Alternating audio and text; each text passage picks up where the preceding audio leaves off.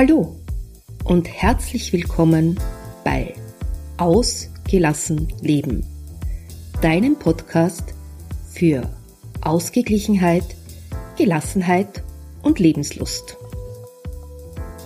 Ich bin Ilse Maria Lechner vom Entfaltungsparadies und freue mich, wenn ich auch in deinen Alltag Ausgeglichenheit bringen darf.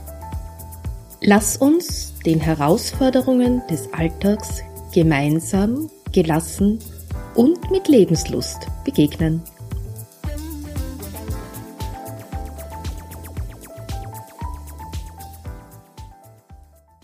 Herzlich willkommen. Heute gibt es eine Sonderfolge von Ausgelassen Leben. Ich möchte dir deine Gelassenheitsmonster vorstellen. Jetzt wirst du dich vielleicht fragen, Gelassenheitsmonster, was soll der Nonsens? Ja, ich habe diese putzigen Gesellen erfunden, um dir den Umgang mit den Hindernissen für deine Gelassenheit leichter zu machen. Dazu muss ich jetzt ein bisschen ausholen. Um gelassen zu sein, ist es zuerst einmal notwendig, dass du verstehst, was Stress eigentlich ist. Stress ist ein Begriff, der vom österreichisch-kanadischen Forscher Hans Seile erfunden wurde und ursprünglich wurde er dafür verwendet, um Belastungen auf ein biologisches System auszudrücken. Das heißt, ursprünglich war es ganz egal, ob sich diese Belastungen auf Pflanzen, Tiere oder Menschen bezogen. Wir haben diesen Begriff allerdings genommen und verwenden ihn heute fast ausschließlich dazu, um Belastungen auf den menschlichen Organismus auszudrücken. Belastungen, die wir einerseits durch Freude, durch Herausforderungen, durch Motivation haben oder aber auch durch beruflichen Druck, finanzielle Nöte, Sorgen, Burnout oder Boreout. Ja, und dieser Stress ist natürlich ganz hinderlich für unsere Gelassenheit. Und die meisten Hindernisse für unsere Gelassenheit ruhen in uns selbst. Sie sind in unseren Werten und in unseren Glaubenssätzen begründet. Werte und Glaubenssätze sind zwei Dinge, die sich in unserer frühesten Kindheit entwickeln. Die meisten Werte begründen sich in der sogenannten Imprint-Periode, das ist das Alter zwischen 0 und 6 Jahren. Und genau aus diesem Alter stammen auch diese manchmal fiesen Stimmen unserer Glaubenssätze. Das schaffst du nie. Wieso glaubst du denn, dass du ausgerechnet du das kannst? Bist denn du größenwahnsinnig? Das kannst du doch nicht machen. So kann man doch mit niemandem umgehen. Ja, und genau diese Glaubenssätze sind es aber auch oft, die uns in unserer Gelassenheit beeinträchtigen. Und um dir den Umgang mit diesen Glaubenssätzen etwas zu vereinfachen, habe ich die Gelassenheitsmonster eingeführt. Die Gelassenheitsmonster sind kleine possierliche Tierchen. Was du grundsätzlich verstehen solltest, ist, dass diese Gelassenheitsmonster für dich arbeiten wollen. Sie sind nur ungeschickt. Und oberflächlich betrachtet schaut so aus, als ob sie gegen dich arbeiten. Damit du dir das besser vorstellen kannst, stelle ich dir jetzt ein paar dieser Gelassenheitsmonster vor. Da gibt's den kleinen Perfekti. Das ist derjenige, der immer alles besonders gut machen möchte. Am besten fehlerlos. Ganz perfekt soll es sein. 120 Prozent ist das Minimum, was er gibt. Denn schließlich und endlich ist er doch jedem schuldig, seine beste Leistung abzuliefern. Und die Glaubenssätze, die mit dem Perfekte einhergehen, sind zum Beispiel, das ist noch nicht gut genug. Du musst dich mehr anstrengen. Du kannst mit dem noch nicht hinausgehen, weil das ist nicht perfekt, da sind noch Fehler drin. Um Gottes Willen, das schaut noch nicht schön aus, da kannst du noch dran feilen, da gibt's noch Verbesserungen. Jetzt habe ich dir gesagt, du musst verstehen, dass diese Monster für uns arbeiten wollen. Was will also dieser kleine Perfekti erreichen? Der Perfekti möchte, dass du geliebt wirst. Der möchte, dass du gut dastehst vor den anderen. Der möchte, dass du möglichst keine Fehler machst. Er möchte es dir ermöglichen zu glänzen. Aber das macht er eben sehr ungeschickt. Denn in diesem Drang nach Perfektion, nach 120 Prozent oder möglicherweise auch 180, ähm, hindert er dich daran, überhaupt aktiv zu werden. Du gehst gar nicht an den Start. Und wenn du an den Start gehst, dann glaubst du selber nicht so richtig dran. Du hast Angst, dass du nicht genügst, dass du nicht entsprichst. Was kannst du also tun, damit du mit dem kleinen Perfekti umgehen kannst? Behandle ihn wie einen kleinen Freund, einen sehr kleinen Freund, so etwa fünf Jahre alt. Und dann nimm ihn an der Hand und sag ihm, weißt du, ich verstehe dich. Du möchtest, dass wir unsere Sache besonders gut machen. Du möchtest, dass wir wirklich glänzen und etwas erreichen.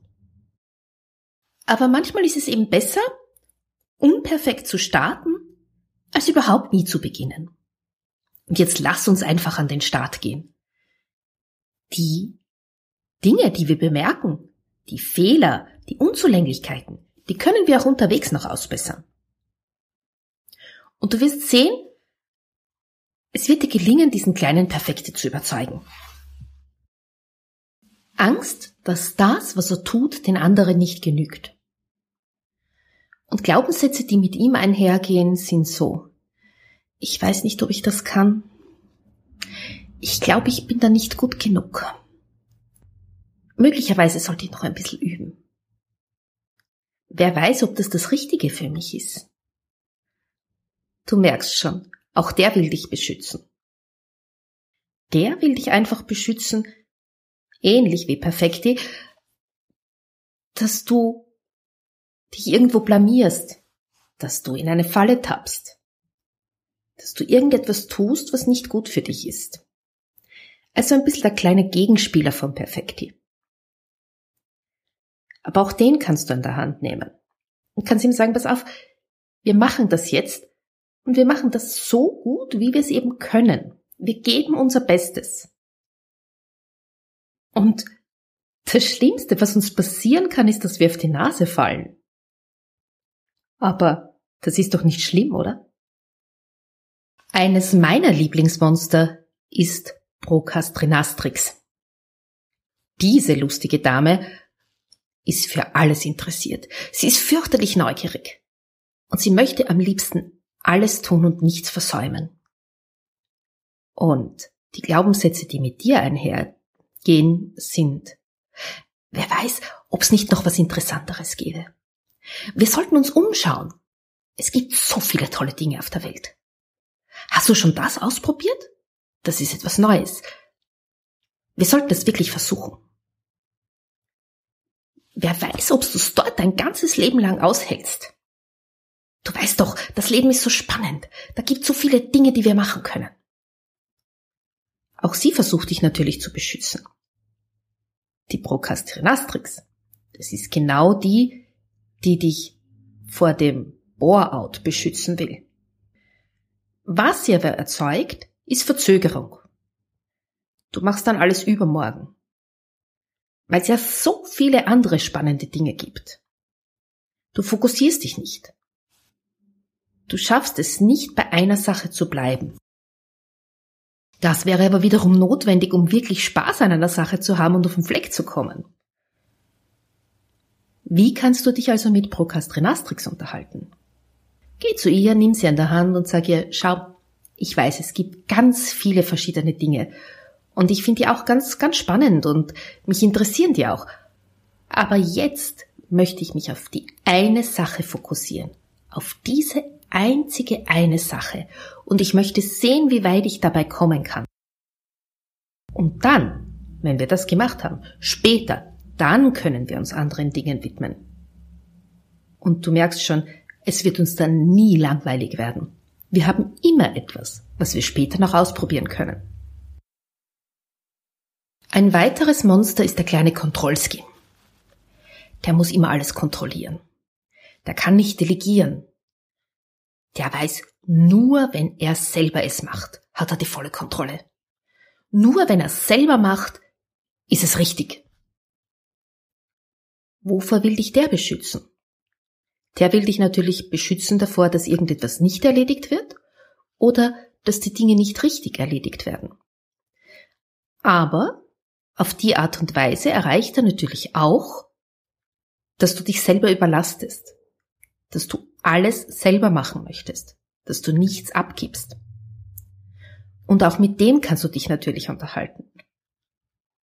Geh zu ihm hin. Möglicherweise möchtest du ihn sogar ein bisschen liebevoll streicheln und dann sag ihm, du, ich weiß schon. Ich weiß, du möchtest, dass alles erledigt wird.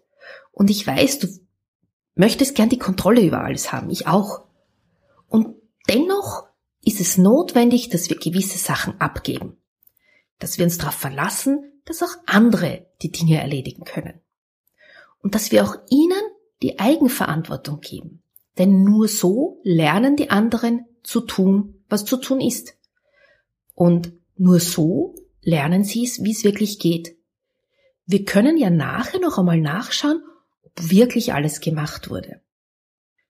Du merkst schon, Kontrolski ist derjenige, der Checklisten schätzt. Er liebt es einfach, Abläufe zu kontrollieren, zu schauen, ob alles stimmt.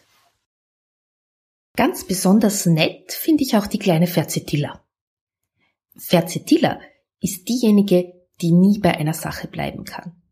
Aber nicht, weil sie so vielseitig interessiert ist wie Procrastinatrix, sondern weil sie nicht bei einer Sache bleiben kann, weil sie immer etwas anderes sieht, weil sie immer den Eindruck hat, etwas anderes ist im Moment gerade wichtiger. Und so bleibt sie nie bei einer Sache und am Ende des Tages ist nichts wirklich erledigt, sondern alles nur begonnen. Was möchte die erreichen? Auch sie möchte erreichen, dass alles erledigt wird. Nur sie stellt sich dabei sehr, sehr ungeschickt an. Verzetilla ist diejenige, die dich durchs Haus jagt. Du gehst ins Schlafzimmer und willst die Betten machen. Beginnst die Betten aufzuschütteln, bemerkst die Schmutzwäsche am Fußboden.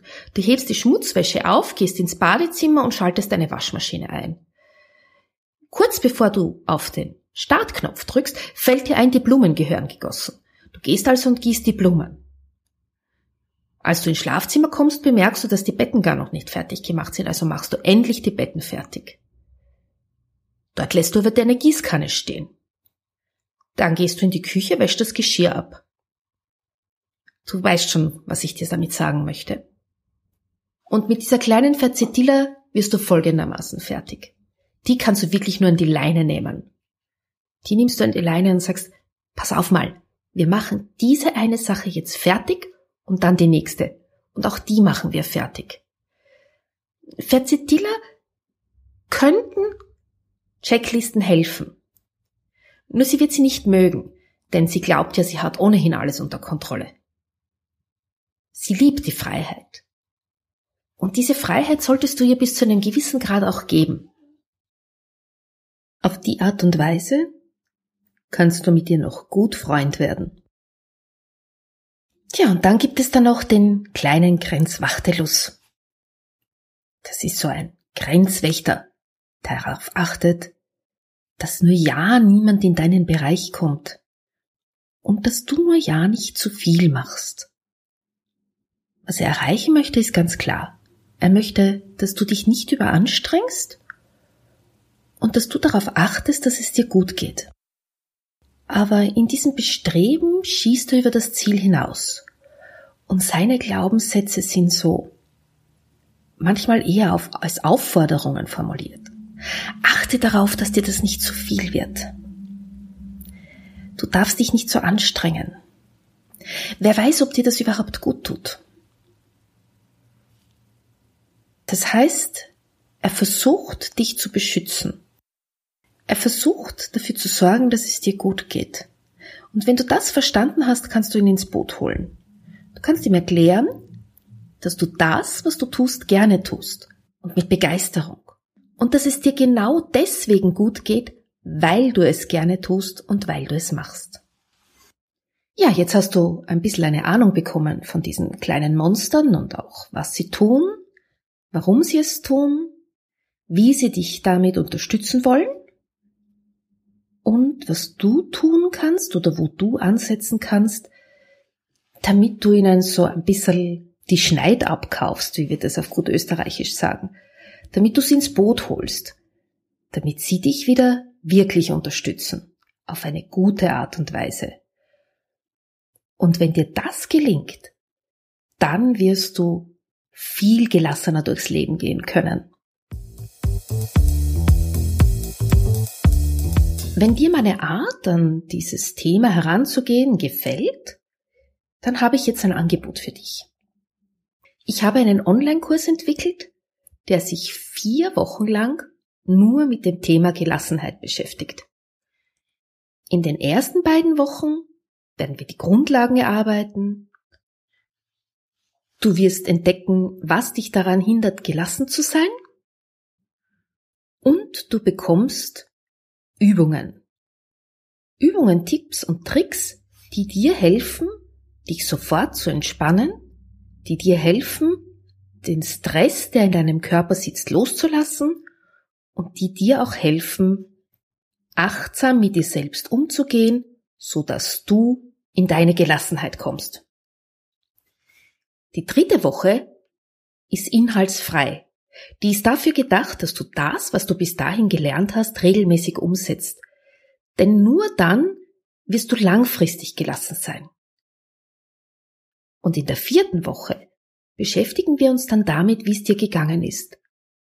Wo deine Hopperlas und Stolperfallen waren, wie du wieder auf Reset kommst, wenn es mal nicht so gut klappt und was du tun kannst, wenn du in einer echten, ja, ich möchte jetzt mal sagen, Notfallsituation bist, wo wirklich was Unvorhergesehenes auf dich zukommt. Und wenn du jetzt neugierig geworden bist, dann findest du alles Notwendige in den Show Notes. Ich kann dir natürlich auch jetzt verraten, du findest das Ganze unter www.entfaltungsparadies.at slash Onlinekurs. Die Show Notes findest du unter www.entfaltungsparadies.at slash agl minus Episode 7. Ich freue mich, dass du wieder dabei warst und freue mich natürlich noch mehr, wenn ich dich auch das nächste Mal bei mir hier im Podcast Ausgelassen Leben begrüßen darf. Tschüss!